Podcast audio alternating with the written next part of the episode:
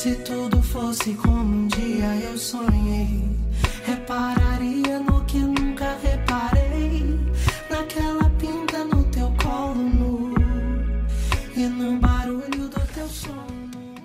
Bom dia, boa tarde, boa noite, cabeludos, cabeludas e cabeludes. Nós paralisamos os nossos desejos naturais, né? Paralisamos com a quarentena e agora a gente está enfrentando um processo bastante complicado. E para falar mais desse, desses tempos sobre produção musical e sobre como a gente pode pensar o cenário da cultura a partir de outras perspectivas. Trouxe aqui uma pessoa muito especial e a gente viu que ao longo dessa década houve uma grande ascensão da pauta LGBTQI a mais, acho que eu falei todas as letras, no, nos ciclos mais rotineiros da sociedade. Né? Então, com o aumento do número de deputados, artistas e outras personalidades de uma comunidade que está ganhando cada vez mais visibilidade.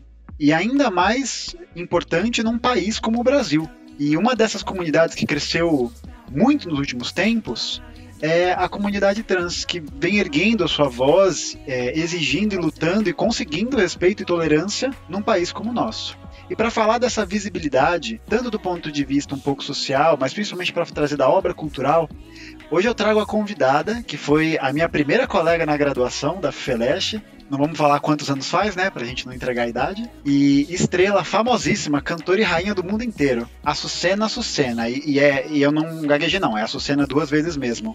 Ela que é vocalista da banda As Bahias e a Cozinha Mineira, é grupo musical do cenário da música popular brasileira contemporânea. E que, pessoalmente, eu sou fã, confesso, desde 2015. É, recentemente a banda lançou um EP, que é um álbum um pouquinho menor, com menos músicas do que um álbum tradicional, e alguns clipes feitos na quarentena, que você pode encontrar no Spotify e no YouTube, e eu vou deixar os links para acessar na descrição do episódio. E aí a gente vai começar nossa entrevista. E aí, Açucena, tudo bem contigo? E aí, Gustavo, que legal estar aqui contigo. Estou muito feliz com o convite. Já estava fã, né, de suas aulas. Não imaginava que você era tão extrovertido assim, não. Na faculdade você era mais tímido. Ah, é, com certeza. É, as coisas mudaram bastante. É. As coisas mudam, né? É. Mas muito legal, fiquei muito contente de ver é, seu canal, sua desenvoltura, a forma que você explica. É, explicar, um, explicar a história é, é uma coisa que não é simples e, e envolve muita coisa, você sabe disso, envolve desde metodologia a, a a uma questão filosófica, a um olhar de mundo, a, a, a, fazer com que as pessoas pensem o que é o fazer histórico e pensem acerca do, do objeto é, que se evoca ali quando se fala de história. Então, estou muito contente. Então, é, é, dois colegas aqui se, se, encontrando, se reencontrando. Se reencontrando. Então, estou muito feliz. E eu gostei muito da, da apresentação. Não sou famosíssima nem rainha do mundo todo, mas estou muito feliz. A gente está aqui batalhando nesse Brasil que não tem nenhum Ministério da Cultura para chamar de seu, mas enfim, estamos aqui, estou feliz com o convite, vamos falar de coisa boa, vamos falar de história e vamos falar de tudo que envolve a comunidade LGBT e essas e essas e as nossas conquistas, né? Com certeza. No, no campo político, civil, cultural, enfim, vamos lá. Eu queria primeiro agradecer demais a disponibilidade por ter aceitado o convite. É uma honra é, para esse programa que está engatinhando ainda e é uma honra pessoal ter você aqui conversando com a gente. E, e eu acho que é importante, né, o enfoque do podcast ele é principalmente para poder falar sobre determinados assuntos a partir da ótica de especialistas, de personalidades que têm vivência, estudo dentro daquele assunto. Muitas vezes a gente acaba escutando um conteúdo ou acaba tendo acesso a uma mídia sem ter tanto conhecimento. E aí, para que a gente pudesse é, permitir com que esse conhecimento chegasse a mais pessoas, eu acho que seria importante para o público entender exatamente qual que é a definição de uma das letras da sigla LGBTQIA+. Eu vou, eu vou sempre fechar o olho para lembrar, né? é muita coisa. E eu acho que você tem muito mais propriedade para falar do que eu. E eu queria que, se você pudesse explicar para a gente a definição desse termo transexualidade e as confusões típicas que as pessoas acabam cometendo durante as abordagens ou durante as referências a, a, essa comunidade. Então, quando a gente fala da letra T, a gente está falando basicamente de transexuais. Pode ser transexual masculino transexual feminino, E também o T se refere a travestis, que não existe diferença entre travesti e mulher trans. A única diferença é de uma autodenominação. muitas travestis, inclusive, não sabem que são mulheres, porque a, a, além de não, de não, de não terem. É, é, o termo travesti é muito vinculado à questão da prostituição. Então, são, são mulheres que foram expulsas de casa com 12, 13 anos, encontraram na prostituição a única maneira de sobreviver. Então, não, não tem um repertório político, acadêmico, como o nosso, que, que tivemos uma vida pautada em privilégios também. Então, as travestis, elas hoje entendem, se entendem como mulheres, porque existe grupos de trabalho, inclusive, de entidades LGBT e coletivos LGBTs, enfim, que trabalham com essa, com essa, com esse repertório, com, munindo, munindo essas mulheres com repertório. Então, praticamente não existe diferença entre travesti e transexual, senão a denominação. E transexual homem, é, enfim, vamos lá, vamos, vamos para o contexto. Enfim, existe o nascimento e quando um bebê nasce, ali você tem uma genitália que a gente denomina de sexo biológico. A teoria queer tem colocado em questão o conceito de sexo biológico, porque para a teoria queer aquilo não é um sexo biológico, aquilo é apenas um sexo. Essa atribuição de sexo biológico vem da gente, como se fosse masculino ou feminino. Ela não é, no, em que sentido? É, somos nós quem convencionamos chamar aquilo de sexo masculino ou feminino. Mas entendendo que chamamos aquilo de, de masculino ou feminino socialmente por uma cultura cisnormativa, é, uma pessoa que nasce com pênis, quando cresce e não se entende homem, ela é considerada trans. Então, ela se entende mulher, ela se identifica com o universo mulher. Quando cresce, ela, ela se identifica com tudo que é do signo feminino. Ela, a gente chama isso de uma mulher transgênera. E quando um bebê, uma criança, nasce com uma vagina e quando cresce, vai se identificando com os signos do masculino, com os elementos do masculino, a gente fala que ali é uma pessoa transexual masculina, um homem trans. Então, a gente pode dizer que uma pessoa trans, ela foi designada ao nascer é, homem ou mulher, e quando cresce, ela transiciona para o sexo oposto, que seria os dois, a dicotomia masculino ou feminino. Hoje tem algumas pessoas que desconstroem esses conceitos e, e chamam, por isso que tem o, o, o, I, né, que é intersex. São pessoas é, não binárias também, então fica nesse intersex. Esse I do LGBTQIA é para essas pessoas não binárias, intersexuais e que ficam entre essa dicotomia. Mas outra coisa que é interessante, você usou o termo transexualidade e a gente já está mudando de novo também. Ah, Transex... não sabia. É, transexualidade é muito usado, eu uso também, às vezes muitas, muitas pessoas transusam, mas a gente entende hoje que é muito mais, que é muito mais coerente usar transgeneridade ao invés de transexualidade, porque não é uma questão de sexualidade em si, é uma questão muito mais que pauta o gênero do que a sexualidade. Então a gente está falando de transgeneridade. Eu acho mais interessante também, eu acho que, que contempla a discussão. Não, com certeza. É, a primeira vez que você falou, antes de me explicar, eu, eu percebi, aí eu parei para pensar um pouquinho que realmente faz muito sentido, porque essas discussões de gênero e sexualidade, elas são separadas, né? Elas não são uma coisa só. E muita gente acaba, né, tipo eu, acaba caindo nessa, é, não intencionalmente caindo nessa, nessa equiparação ou nessa. Mas o, a gente tem que entender também, eu acho que não é, não é questão também de, de desconhecimento, eu acho que que as coisas estão mudando muito rápido, porque é um debate também que não é tão, não é tão longo. A gente não está falando de 100 anos sobre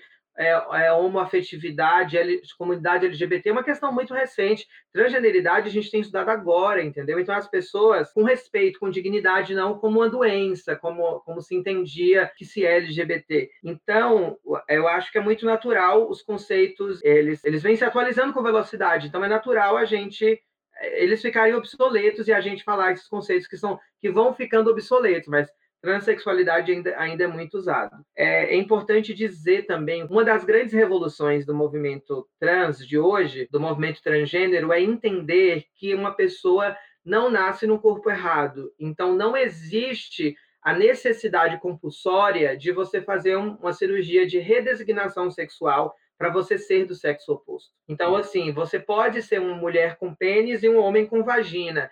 Então, existe, é, e, e, e, isso não quer dizer que você deixa de ser uma mulher ou homem, porque a, o que a gente entende é que o gênero é uma performance, ou seja, você performa um gênero, você performa o gênero masculino, um, é, um cisgênero e uma heteronormatividade, que também acredita-se que a, hetero, a, a sexualidade também seja uma performance.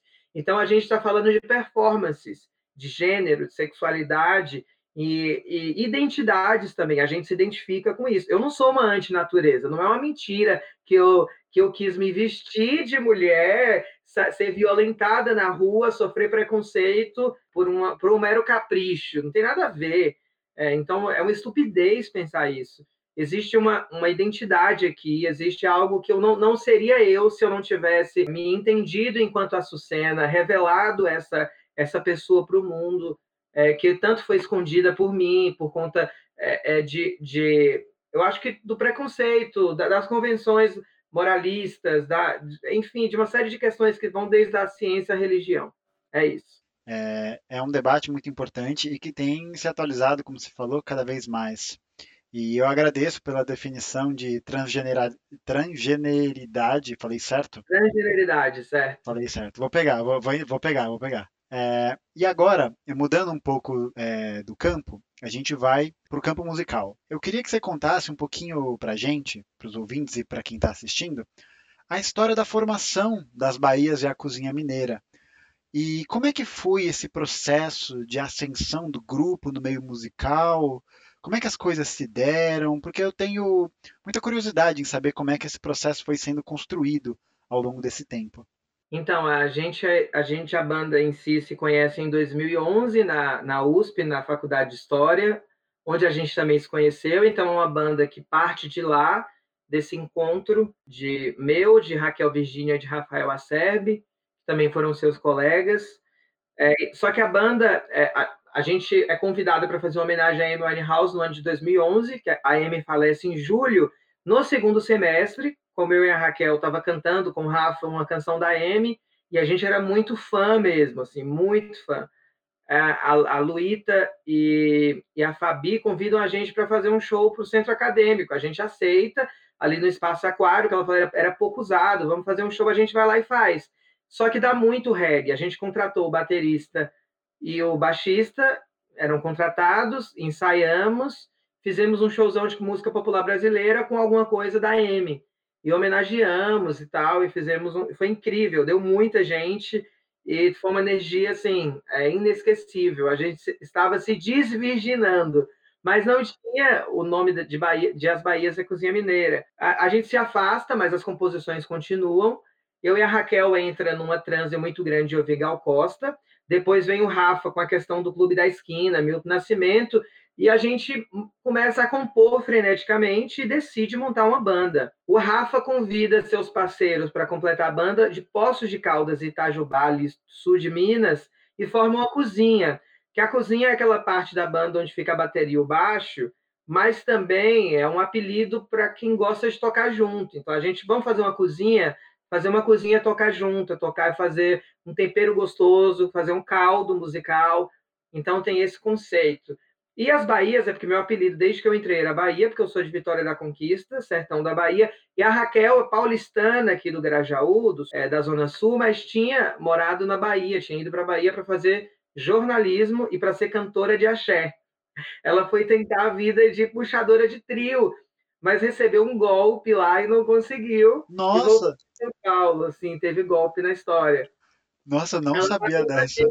Ela pagou um agente, mas o agente foi golpista, então aí não deu certo. Mas, enfim, esse, esses desencontros é, fizeram com que a gente se encontrasse. Então, ela veio, fez cursinho, passou na USP, eu também, em 2011. É, a gente se encontrou e em 2012, a gente, depois de ouvir muito Gal Costa, Clube da Esquina, Milton Nascimento, a gente funda o grupo As Bahias e a Cozinha Mineira. As Bahias por conta do apelido das duas serem Bahias, mas eu acho que tem uma coisa a mais aí. As Bahias se refere muito ao, ao movimento tropicalista, que foi o que a gente mais ouviu, e a década de 70, essa coisa da década de 70, Caetano, Gil, Gal, Tom Zé, Mutantes. E o Clube da Esquina faz uma referência muito forte à, à cozinha mineira, né? Então a gente traz esses dois movimentos é, musicais brasileiros do nosso jeito. Então, com a nossa história, com a nossa contemporaneidade, enfim, de outro lugar, assim, não melhor, não pior, eu acho, mas de um outro jeito. E, e somos herdeiros é, dessa música que eu acho a melhor do mundo, que é a música brasileira. Nossa, que história incrível. Eu não sabia dessa história da Raquel. E eu, eu, eu imaginei que o, o, Rafa fosse de Minas Gerais e eu, alguns é. outros integrantes eu imaginei, mas eu não sabia que cozinha era esse termo que eu nunca tinha pensado nisso, fazer um tempero, de fazer uma reunião, muito legal, muito legal. Então só o Rafa ficou dessa cozinha mineira. Então hoje é, basicamente somos um trio, mas a gente sempre toca com banda. Então ainda tem aquela coisa banda, mas a banda pode mudar, mas nós três não. Então a, a base, a banda das Bahias da Cozinha Mineira é esse trio. É, e aí eu queria te perguntar, agora que você deu essa palhinha pra gente, é, quais foram as principais influências da banda e como, você já falou um pouco disso, né? Como essas influências construíram, acho que uma palavra que encaixa legal para o som que eu acho né, das Bahias é singularidade. É, é uma música muito particular, sabe? Eu, eu lembro da primeira vez de ouvir, é, de ir num show, de sentir a brisa que está acontecendo no show, algo muito muito particular, eu achei muito interessante, muito muito bom assim. E aí eu queria saber quais influências vocês tiveram, é, apesar de você já ter falado quase todas, e como é que essas, essas influências contribuíram para a construção dessa particularidade. Então, eu acho importante pontuar, por exemplo, Gal. Gal tem muitas fases. Então, é, ela é meio que camaleônica, assim, ela vai virando muita coisa ao longo da carreira dela. E eu acho que a primeira, a fase que a gente mais captou dela para a formação da banda foi a fase que vai de 60 e 69 a 76, 77 mais ou menos, que é uma não, é porque ela entremeia isso, mas é uma fase muito rock and roll dela. É uma fase que, é, principalmente a, a, do disco Fatal, do disco Legal e do Gal e do disco Gal, que é homônimo ao nome dela, tem uma coisa muito visceral, a coisa do grito, a coisa, a, o rock and roll, a influência é, do, da Janis Joplin ali, é, isso influenciou muito a gente. E eu lembro que a Gal, numa entrevista, ela falou que ela precisava gritar, e, eu, e uma coisa que eu sentia muito na nossa forma de expressão, nos primeiros discos e shows, é que a gente usou muito o grito como expressão, e expressão de uma. De uma de, é, a gente está falando de uma comunidade que não falou há muito tempo, que não teve, que sempre teve voz, mas teve a voz silenciada, abafada, teve a comunidade LGBT teve seus apagamentos assim de uma maneira muito cruel e violenta. Então, nada mais justo seria o grito como manifestação artística, política desse lugar. Então, acho que Gal aí tem um lugar muito importante, a M, que, que é, com todo lirismo e melodias sensíveis, traz o palavrão também, como uma forma de dizer que a mulher pode fazer o que ela quiser, inclusive é, falar de homem do jeito que ela quiser, e falar palavrões numa canção e não deixar de ter lirismo por isso, que não é um monopólio do masculino e do homem esse lugar. Então a M foi muito importante. Acho que o Clube da Esquina, o Milton Nascimento, traz aquele lugar do, do sotaque do violão, do sotaque dos acordes, aqueles acordes muito acidentais, é, que está principalmente no primeiro disco e no segundo, talvez. Uma das coisas que a, a, as influências como Caetano, Gil, Gal, Rita Lee nos ensinaram é a, é a versatilidade. Essa galera é muito versátil. Então é capaz de você entrar num disco de Gal e da Rita Lee, você achar um shot do Luiz Gonzaga, você achar uma, um samba, sei lá, do Cartola ou de Ismael Silva, e de você encontrar um rock and roll é, ou, ou um, uma canção a la Ella Fitzgerald. Então a gente está falando de é, até porque essa galera tem uma influência na bossa nova, e a bossa nova é uma influência muito grande para as Bahias também, querendo ou não. Então a gente está falando, tudo foi influenciado pelo jazz depois que o jazz veio, né? O jazz é uma é uma coisa da música popular brasileira impressionante, da música mundial estadunidense impressionante. É, o nosso samba também chega a influenciar o jazz e o jazz influencia o nosso samba, formando a bossa nova. Então não tem como não beber da bossa nova e do jazz, e, enfim. É, essas são nossas influências. Eu acho que, que a, a maneira que, que isso aparece é essa versatilidade que a gente traz como, como fisionomia da banda. Eu acho que que nenhum disco nosso é igual ao outro, assim. Claro que tem uma fisionomia, que é isso que eu estou dizendo, esse traço fisionômico que aparece dentro dessa versatilidade, mas existe um traço nosso. Até porque é a gente, né? Senão, senão não seríamos nós. Então, Enfim, acho que é isso. Não, é exatamente. Acho que o, o resgate, a insistência dessa singularidade, eu acho que torna o grupo é, muito especial do ponto de vista musical mesmo sabe? De, de, perceber essas nuances, de perceber essas mudanças ao longo do tempo e como elas se aplicam na musicalidade. E pessoalmente Não, é. Mas incrível. imagina, imagina, Gustavo, o Rafa ele é mineiro, de família protestante do sul de Minas, e pai filósofo e teólogo, e vem de uma família de músicos. A Raquel, ela é do, da zona sul de São Paulo, periferia, uma mulher negra e, e que ascendeu socialmente então, na Universidade de São Paulo. É, eu sou do interior da Bahia, de família judia, sefaradita.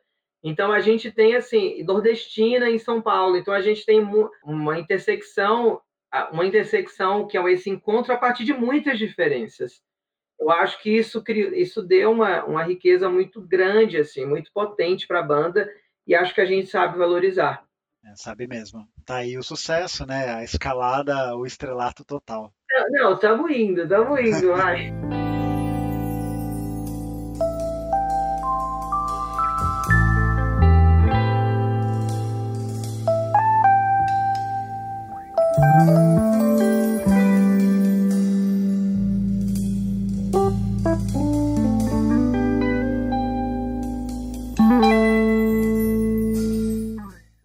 Açucena, hoje em dia a gente vê é, no meio cultural muito mais representatividade nos espaços e na mídia a respeito dessas questões da comunidade LGBTQI+. É, é QIA+, mais, meu Deus, é, é, você viu que eu até faltou um fôlego na hora de falar. Não, eu só tô conseguindo falar agora também, vai lá, tranquilo. Eu, eu, vou, eu vou conseguir até o final dessa entrevista.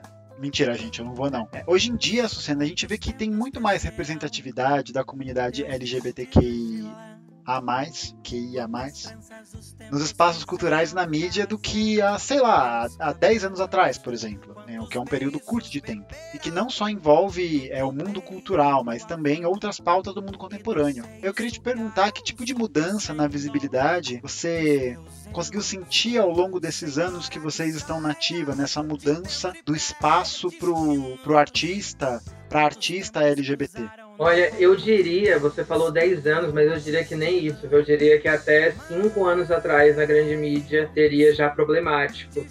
Porque sempre foi muito conservador. O Brasil é um país muito conservador ainda.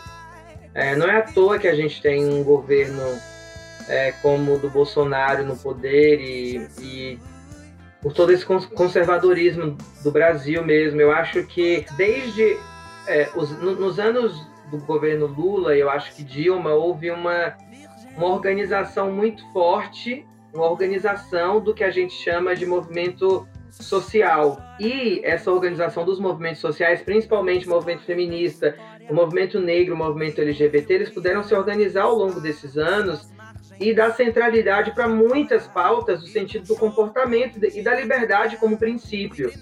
Eu acho que isso possibilitou, possibilitou inclusive, eclodir uma cena musical em 2015, que é a cena, que é o ano que a gente que a gente aparece como, como musicalidade. Eu, eu acho que, que sempre existiu gays no Brasil, as cenas LGBTs. Acho não, né? Eu falei errado. Eu acho que tenho certeza que sempre existiu travestis, gays, lésbicas. A questão é que é o que você disse, nunca teve é, visibilidade. A gente nunca foi, foi olhada, de fato, sem ser pelo, pelo olhar da chacota, pelo olhar do, do, do, do jocoso, daquilo que é engraçado, e pautado muito naquilo que até o movimento negro traz um conceito de racismo recreativo, a gente chamaria de uma LGBTfobia recreativa, que vai pautar esse preconceito muito grande. Mas, é, é, ao longo desses anos, desses governos, do PT principalmente, houve um embate muito grande à LGBTfobia e uma organização de coletivos, de grupos, eu, eu, acho que de, que de é, é, deputados, de vereadores, na minha cidade mesmo teve um, um vereador, foi meu professor, professor Adão, que ele, é, numa cidade super conservadora, ele super afeminado, conseguiu, com pautas LGBTs, ele conseguiu alçar ao cargo de vereador, vai tentar de novo, então faz algum tempo que ele já está nessa lida política. E eu considero esse, essa parte muito importante, porque, porque eu sou, faço parte desse processo. Eu faço parte de um processo de entendimento de minha identidade é, é que, que não começa em, em 2010 ou 2011, ela começa antes. Ela começa com direitos é, é, LGBT sendo negados, mas com, com coletivos sendo organizados em contrapartida, com as pautas e, e, e, e denúncias de, de, homofobia sendo denunciadas, de transfobia sendo denunciadas. Então, teve um processo até chegar na inclusão de uma cena LGBT que está sendo consumida no Brasil. Se a gente olhar, é, isso é impressionante, a gente tem desde as bandas mais indies até o mais popular. A gente tem a Pablo Vittar, entendeu? É do pop, que é um dos gêneros mais consumidos, que é o pop brasileiro. Então a gente tem uma cena LGBT extremamente forte, não só na música, eu diria que nas artes em geral. E eu fico muito feliz que a gente tenha, tenha avançado contraditoriamente nesses tempos, é, porque a gente, quando a gente vem em 2015, 2016 já é um ano de golpe, entende? A gente está falando de, de, de, retrocessos no campo político e civil, mas no campo, é, mas ao mesmo tempo de avanços significativos em, com organizações, com coletivos, com postura política, é, então com, com demandas sendo exigidas do Estado. Então a gente a gente hoje tem um público no Brasil inteiro, a gente tem um público fora do país. A gente concorreu ao Grammy Latino e foi a primeira banda junto com a Aline que irá concorrer a um Grammy Latino sendo trans, entendeu? É, ou seja, ao mesmo tempo que é bom, mostra o quanto a gente foi invisibilizada. Mostra, porque sempre houve cantoras trans, sempre houve cantoras travestis. Questão é que só agora a gente estava sendo vista. Mas eu fico feliz também de contribuir para esse avanço. É contraditório, mas Bolsonaro foi eleito, mas a Érica Malunguinho também é a primeira travesti negra a ocupar uma cadeira na LESP.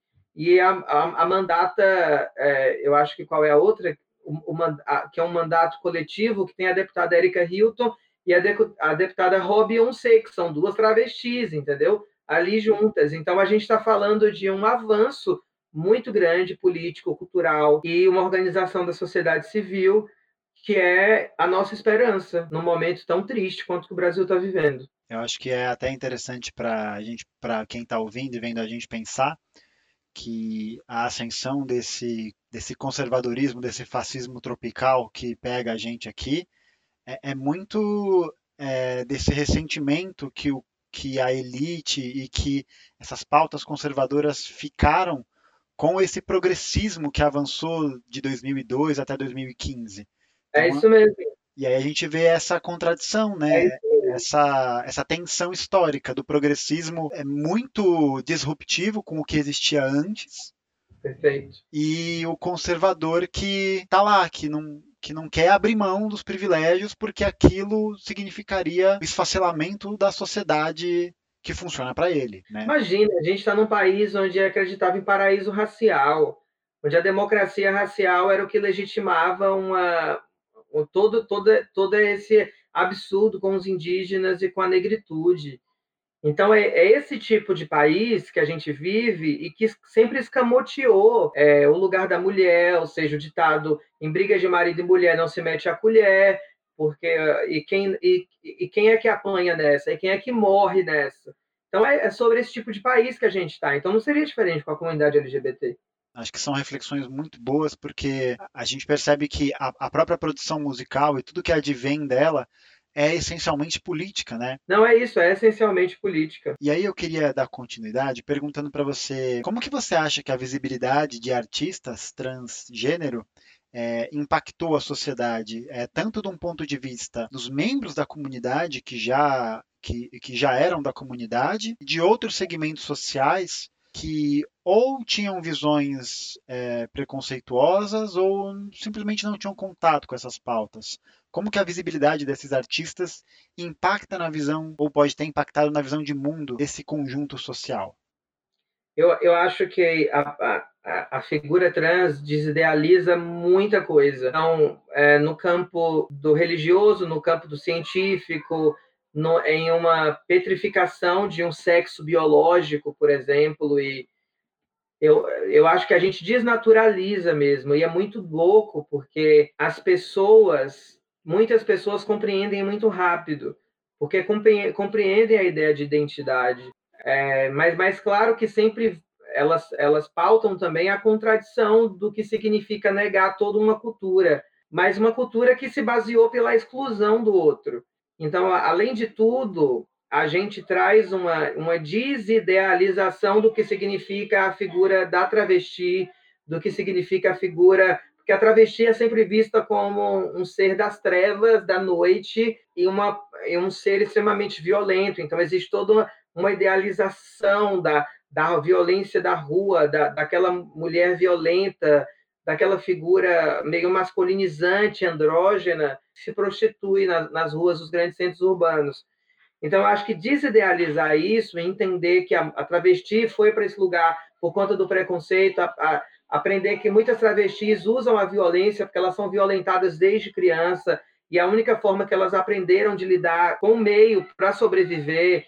Eu acho que tem também o, o eu acho que também que desidealizar de que as pessoas são diferentes mesmo, que as pessoas têm as suas complexidades, de que as pessoas as pessoas não são um padrão estabelecido de homem e mulher como a gente quer que seja. Então, e tudo que aquilo que você idealiza, é, tudo aquilo que você quer dizer, tudo aquilo que você não vê, você idealiza. A maior parte das pessoas nunca pisaram em suas casas uma pessoa trans ou uma, uma mulher trans, um homem trans. Então, se você nunca viu, ah, então é preciso desidealizar esse monstro, entender que uma pessoa trans é uma pessoa. É preciso conhecer pessoas trans, porque você vai ver que a gente vai ao banheiro, faz xixi, faz cocô, come, namora, sente desejo sexual, vai ao banco.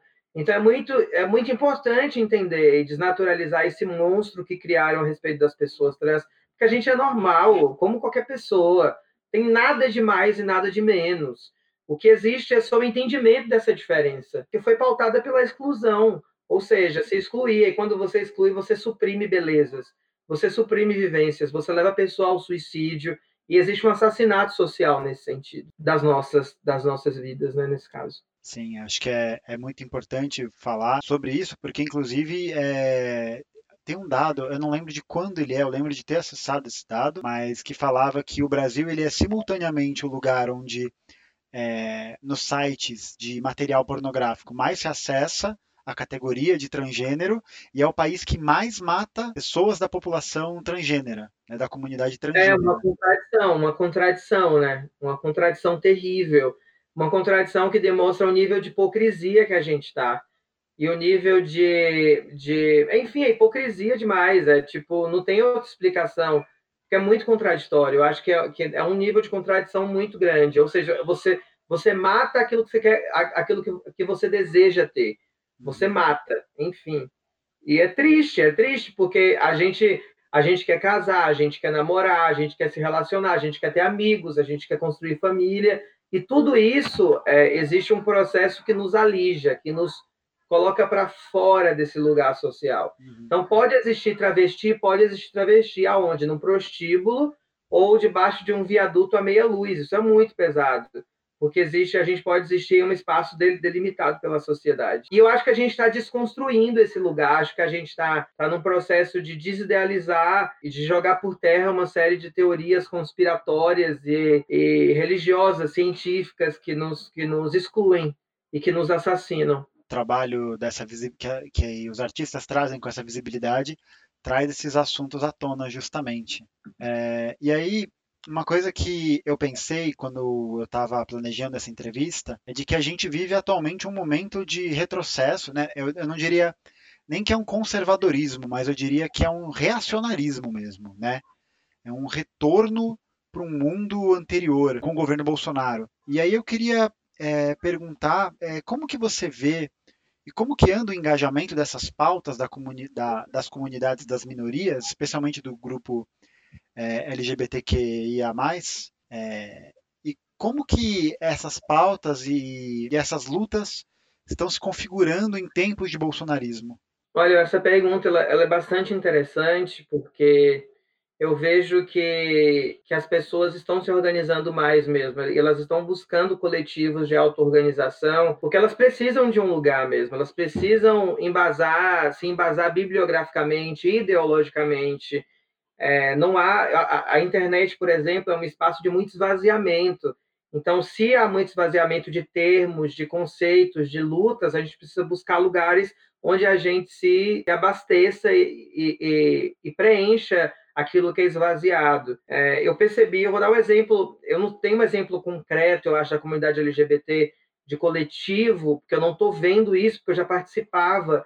Então, mas eu estou vendo isso acontecer muito com a comunidade judaica brasileira, de dos setores da comunidade da, da direita da comunidade judaica, eu percebo isso. Vou fazer só um paralelo, porque acho que é importante, achei bem importante sua pergunta, eu acabei de perceber isso. Acho que os setores da comunidade judaica que eram de direitas eram muito mais organizados. A esquerda estava, toda a comunidade judaica de esquerda era, não tinha nenhum coletivo que a representasse perfeitamente. E quando o Bolsonaro ele vai para a Hebraica, no Rio de Janeiro, e, e lá é, fala uma, uma, série de barbaridades, aí que a comunidade judaica de esquerda se organiza. É interessante que é, hoje está se organizando muito, principalmente os judeus pela democracia, que é um coletivo que está ficando muito forte. E eu, eu lembro que, que aquilo que foi noticiado é que o Bolsonaro foi aplaudido por judeus da Hebraica Rio mas não se noticiou que existia uma, um público muito maior de judeus fora e que foram proibidos de entrar na hebraica para expulsar o Bolsonaro. Bolsonaro não entrou na hebraica com um anúnciozinho e com a porta aberta, não. Houve todo um embate com a comunidade judaica de esquerda e com a extrema direita, porque nem a direitista aceitava o Bolsonaro. Então acho que entrou essa, essa teve esse embate Uh, quem conseguiu é, é, entrar foi uma, uma, uma, judia jornalista que pegou as imagens do Bolsonaro, começou a xingar ele, foi expulsa, e ela quem disponibilizou, ele falando de indígenas e de quilombolas, que eram medidos como arrobas, enfim. Só que não se conta que, que tinha judeus fora, e que eram muito maior de, em quantidade do que aqueles que estavam dentro. Isso deu para perceber o quanto a comunidade judaica de esquerda precisava se organizar urgentemente Senão, a comunidade judaica iria ser conhecida por apoiadora de um fascista, uma comunidade que, inclusive, veio para o Brasil fugindo do Holocausto. Ou seja, isso eu percebo que a comunidade LGBT, fazendo um paralelo com isso, com essa organização, que ela vem como uma necessidade, uma necessidade mesmo é, antifascista, anti. É, é claro, as nossas vidas são extremamente ameaçadas, o Bolsonaro ele sempre fez questão de ter o seu posicionamento LGBTfóbico. Não é à toa o embate dele com o João Willis. Aquilo é real.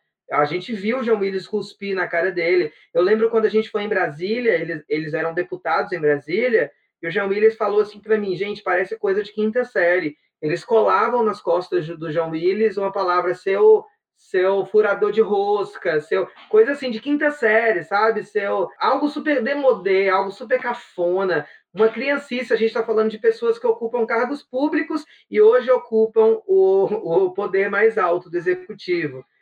É, então, não há como a comunidade LGBT não se organizar mais. Eu vejo isso porque acho que tem entrado mais pessoas em grupos, em tem aparecido mais artistas, pessoas têm se, se revelado LGBTs é, acho que com a força que a gente se apresentou enquanto artistas, que se posicionaram como trans, como bissexuais, como lésbicas, como gays, as pessoas encontraram uma referência e falaram: eu não sou mais motivo de vergonha, agora posso ter orgulho. E é, acho que tem se organizado mais. Para responder sua pergunta, fiz esse paralelo todo, eu sou geminiana, por isso que eu faço sempre.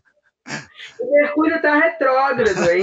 Esses gêmeos é Mercúrio, porra. É, eu vou acreditar em, no que quer que você diga, porque eu não entendo nada de astrologia. Então eu vou acreditar fielmente no que você me disser.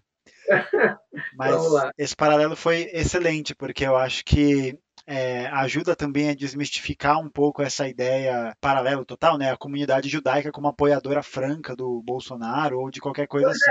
Mas eu fico puto, é que ninguém quer lembrar que Marx é judeu, entendeu? É verdade, é, é verdade. Ninguém quer lembrar, agora se lembra que o Silvio Santos é judeu, porra.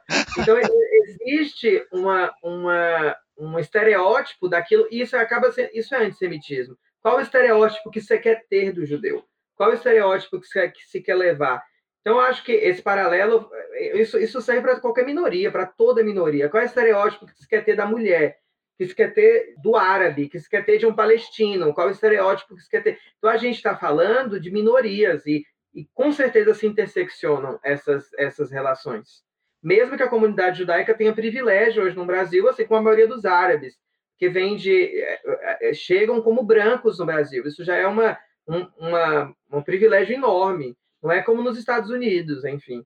E aí, para a gente continuar falando de engajamento, é, eu acho muito interessante que muitas pessoas às vezes tentam despolitizar certos assuntos e que na verdade a gente percebe que tudo é, é político, né? Absolutamente tudo que a gente produz e o que a gente faz tem relação com a política, né? Porque é, a humanidade essencialmente é política das relações. E, e, na sua visão, como artista e militante, como que a música possibilita esse engajamento social e essa alteração de paradigma, né, para os nossos ouvintes ou quem está assistindo? O paradigma é um termo que designa o limite de visão sobre alguma coisa. Então, quando a gente fala ou a gente ouve quebra de paradigma, é, é uma nova expansão ou um novo, um novo vislumbre, uma nova visão sobre o nosso olhar. Então, como que você, como artista e militante, é, enxerga que a música pode possibilitar esse engajamento e essa alteração de paradigma sobre o mundo social, sobre o mundo político? Nossa, eu amei sua definição de quebra de paradigma. Nunca tinha parado para pensar que paradigma seria. Você falou que até, até um limite seria uma quebra de um, é, é, é porque o, a, o paradigma é isso, né? Você tem uma visão é, de mundo como se fosse um, como se fosse um prisma, por exemplo. Você tem um prisma que você olha sobre esse prisma. E aí a quebra do paradigma é justamente quando esse prisma é quebrado. É a quebra do limite, do, desse limite de visão, né? Desse muito bom isso, paradigma. Sim, perfeito. E aí a gente é, enxerga sobre outras óticas. Olha que interessante. A música ela tem um poder muito grande que é o seguinte: uma mulher trans pode nunca ter pisado na sua casa, ou pode nunca ter andado ao seu lado, mas de repente a música pode entrar na sua casa, então, portanto, a minha voz está. E se a minha voz está, eu estou na sua casa. Então, muitas pessoas se apaixonam primeiro pela minha música antes de saber quem eu sou. Se apaixona primeiro pelo que eu falo, por uma entrevista que eu dou. Então, eu acho que a música é um caminho poderoso é, de, de, difusão de ideias, de difusão de conhecimento e, e um pilar para a formação do indivíduo também. Porque por isso que a música cria tribo, não só a música, a arte em geral, mas falando da música, a música cria tribos, a música cria jeito de se vestir, comportamento. Então é um, acho que é uma, um, um mecanismo muito poderoso de quebra de paradigma, assim, porque desidealiza, idealiza o artista em outro campo, mas o artista tem um. Eu acho que quando você tem um microfone na mão é, e, uma, e um palco na mão, você tem um poder muito grande ali. Você tem um poder da palavra, de manipulação das ideias.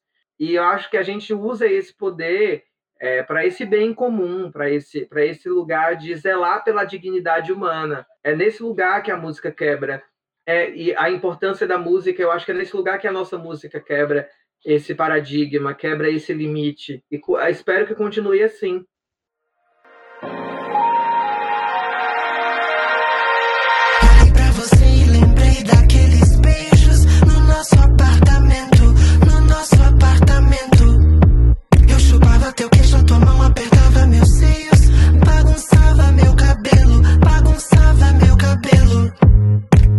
camisa amassada cobrindo Açucena, eu queria é, também falar para os ouvintes e, e perguntar para você que a gente percebe, para quem conhece a banda, que existia uma grande é, alteração, clima da música, da sonoridade da banda, é, enquanto produtora cultural, né?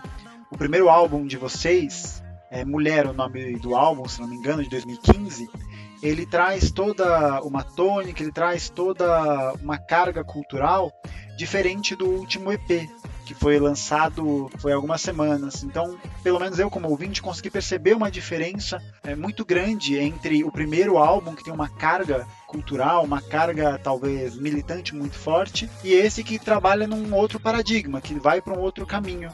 Como é que se deu essa alteração dessa musicalidade entre, essa, entre esses dois álbuns, esse caminho, esse processo? Olha, o primeiro álbum, ele, ele veio, foi um álbum movido muito a, pa a paixão, assim. E é um lugar do fazer a música, um lugar de muito artesanato e de condensar as nossas musicalidades, gêneros da, da musicalidade brasileira naquele disco, assim. É impossível condensar, mas de alguma forma a gente pegou tudo aquilo que nos tocava enquanto gênero e fizemos aquele álbum, que é um álbum que eu considero prolixo, tem músicas de seis minutos, é, cinco minutos, enfim. Então é um álbum muito apaixonado, acho que é um álbum. E ele não, não deixa de perder sua beleza por isso, mas eu acho que é um álbum mais ingênuo também. Acho que esse, é, o primeiro, acho que esse último álbum, embora ele seja menos ingênuo, ele tem uma, um sentido muito, muito definido, que é o sentido da leveza por conta da quarentena. A gente quis conversar com mais pessoas. O primeiro álbum ele não conversa com tantas pessoas, justamente por esse caráter conceitual dele, com esse lugar de ele é mais hermético, assim. Eu acho que o nosso o EP ele é muito mais aberto. Ele pretende conversar com mais pessoas, pretende ser mais simples, pretende ser mais popular e a gente também vislumbrou essa oportunidade de falar com mais pessoas, de acessar um público maior. E a gente quer isso para a carreira para os próximos anos, porque a gente entendeu que a gente já fez coisas muito conceituais atrás. Então a gente já tem uma, uma não que a gente não vai fazer de novo, mas existe uma proposição da banda de abrir esse lugar para o popular um pouco mais, é, se popularizar, e para se popularizar você vai ter que abrir mão de algumas coisas porque senão você deixa de ser radiofônico, você deixa de passar em novela, você deixa. E há como buscar essa sonoridade, essa, essa simplicidade sem ser simplista, que é aquilo que a gente vem tocando aqui. E essa, esse lugar é para buscar um público maior mesmo, é para é falar com mais pessoas.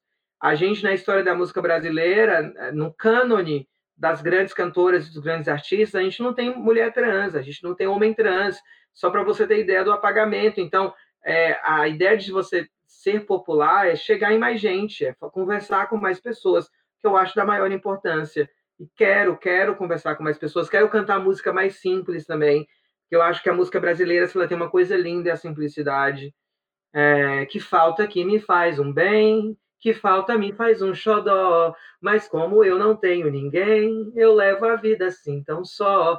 É lindo isso, você vai para as canções do Caíme, isso é canção popular brasileira, entendeu? Popular mesmo, mas da, popular é, que acessou, é, sei lá, das grandes festas aos bordéis, as, as casas das empregadas domésticas, a casa da patroa, porque todo mundo dançava e, e amava ouvir Luiz Gonzaga. Então, acho que tem esse lugar também, esse desejo de ser popular. Nossa, eu ganhei até uma palhinha gratuita e eu não esperava. Ah, foi até. Nossa, é, foi incrível. É isso, a gente não tem ensaio, tudo ao vivo e sai maravilhosa desse jeito, é um absurdo a última pergunta antes das nossas considerações finais. É, é muito interessante que a gente entrou num tempo de profunda crise social, crise higi é, higiênica, né? uma crise de saúde, higiênica não, uma crise sanitária, melhor. Crise sanitária. Crise sanitária. E, e como todo, todo mundo parece que deu uma travada, né? Travou o Nintendo. E a banda, as Bahias, vai lá e produz um, EP enquanto estamos distantes. E, e num tempo que toda a produção está passando por um questionamento, onde existe uma certa apreensão sobre o futuro, eu queria perguntar como é que foi a experiência de gravar um álbum, gravar videoclipe é, em quarentena, né, sem contato social, porque é um negócio que para mim é impensável, mas porque eu não sei fazer isso. Como é que foi essa experiência? Então, tem aquele aquele verso do samba que diz o show tem que continuar, né? que a música tem que continuar, essa engrenagem ela não pode parar. Eu acho que primeiros dias de quarentena foram muito intensos e, e desoladores, porque eram, a gente se ligava todo dia com, por videoconferência para atualizar os prejuízos, os adiamentos, os cancelamentos. Então a gente queria encontrar uma maneira de continuar. E, e quarentena não quer dizer que as coisas pararam Quarentena não quer dizer que tem que parar de fazer tudo, até porque a gente é artista, e artista trabalhador também. Então, somos trabalhadores da cultura e precisamos sobreviver, precisamos é, fazer com que a engrenagem continue funcionando. E, nesse sentido, a gente percebeu que as coisas, os, os, os, os assuntos eram muito pesados, era tudo muito sobre morte, tudo muito sobre crise política, porque o Brasil é o pior lugar para estar agora, enfrentando uma pandemia. Quanto a gente tem é, esse, essa, esse descaso de um lado do governo, a gente tem uma crise institucional ao mesmo tempo.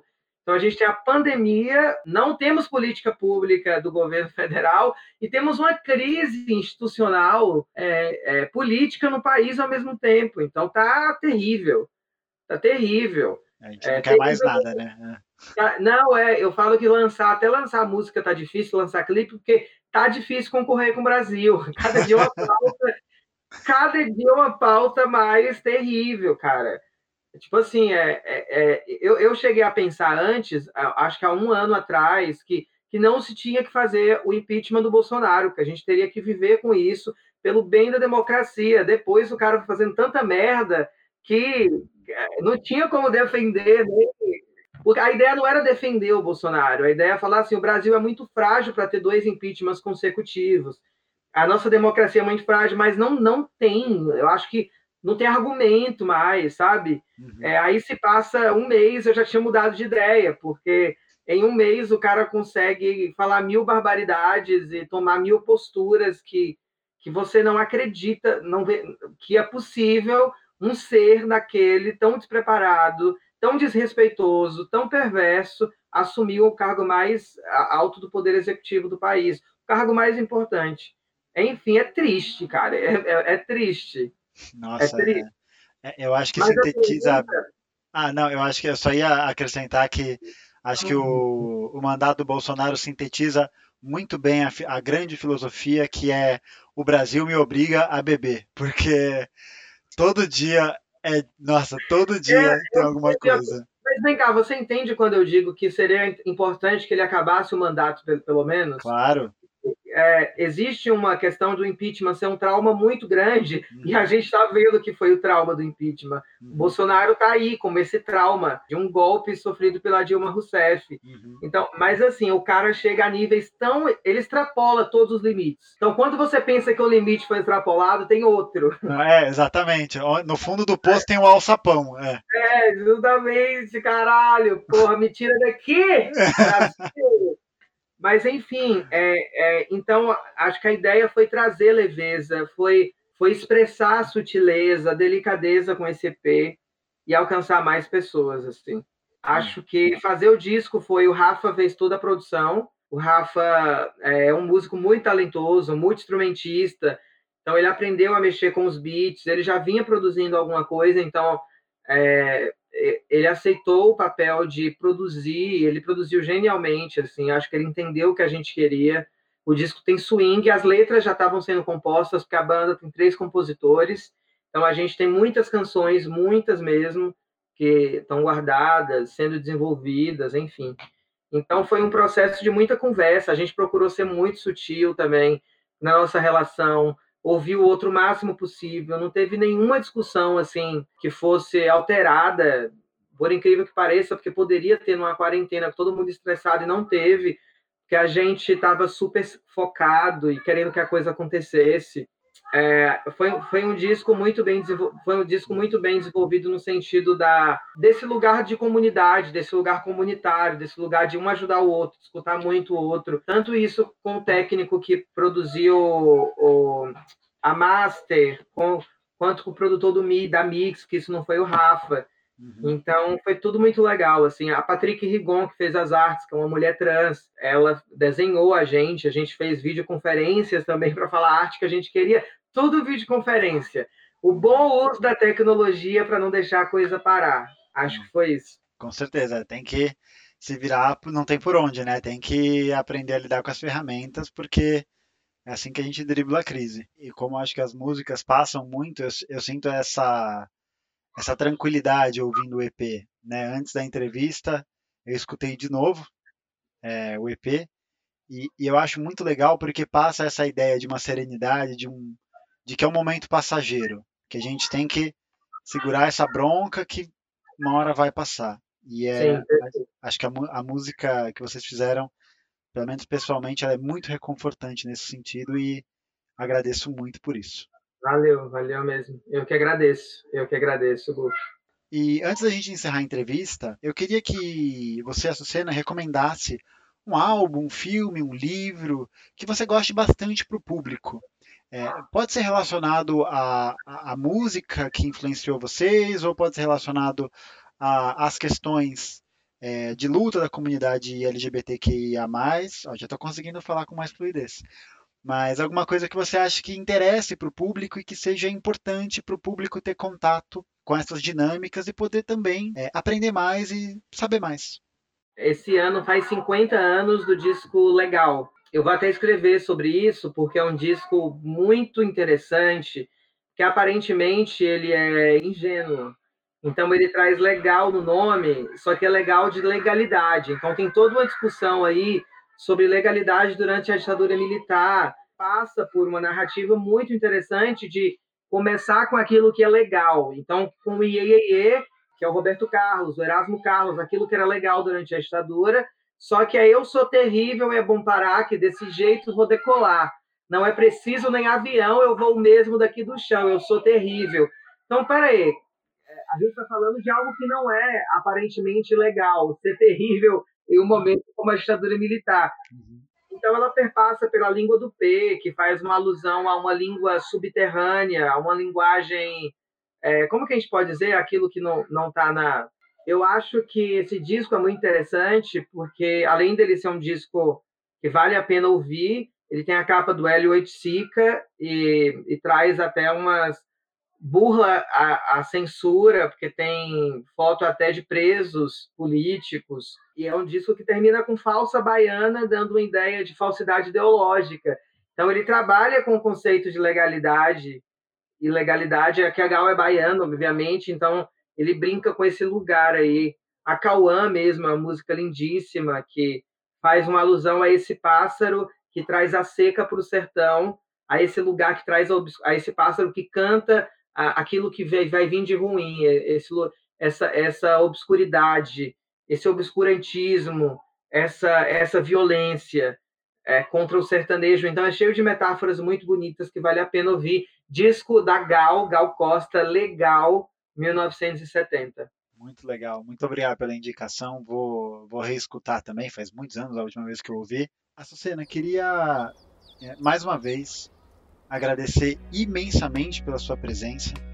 Foi uma honra sem tamanho te ter aqui é, nesse programa que está engatinhando e fico muito feliz de espalhar a palavra das Bahias porque realmente é muito bom e eu vou doutrinar todos os meus ouvintes, todos os meus seguidores com isso. Valeu, querido, prazer meu. É, estamos aqui sempre que você precisar. Acho que foi um prazer mesmo reencontrar com um colega de faculdade e ver que você está tendo um trabalho brilhante aí, um trabalho super interessante, bonito de, de se ver, de se ouvir, de aprender. Espero aprender muito com você aí nesses próximos anos. E muito sucesso, muito sucesso mesmo. O que puder contar com a gente, estamos aqui. Beijo e vamos sair dessa pandemia logo. Vamos sair logo. Só para lembrar para os ouvintes aqui, os álbuns da banda estão no Spotify, tá? É As Bahias e a Cozinha Mineira. Assim como os clipes do EP Enquanto Estamos Distantes também estão no YouTube, tá? Então antes de você fechar, vai para aquela abinha dos aplicativos, abre o YouTube e é a sua obrigação, seguidor, ouvir pelo menos uma música do EP, assistir um clipe que tá bom demais, tá bom demais. É isso aí, pessoal. Sigam as redes dessa banda que eu vou deixar aqui no link também. Muito obrigado por terem ouvido, valeu e até a próxima, pessoal.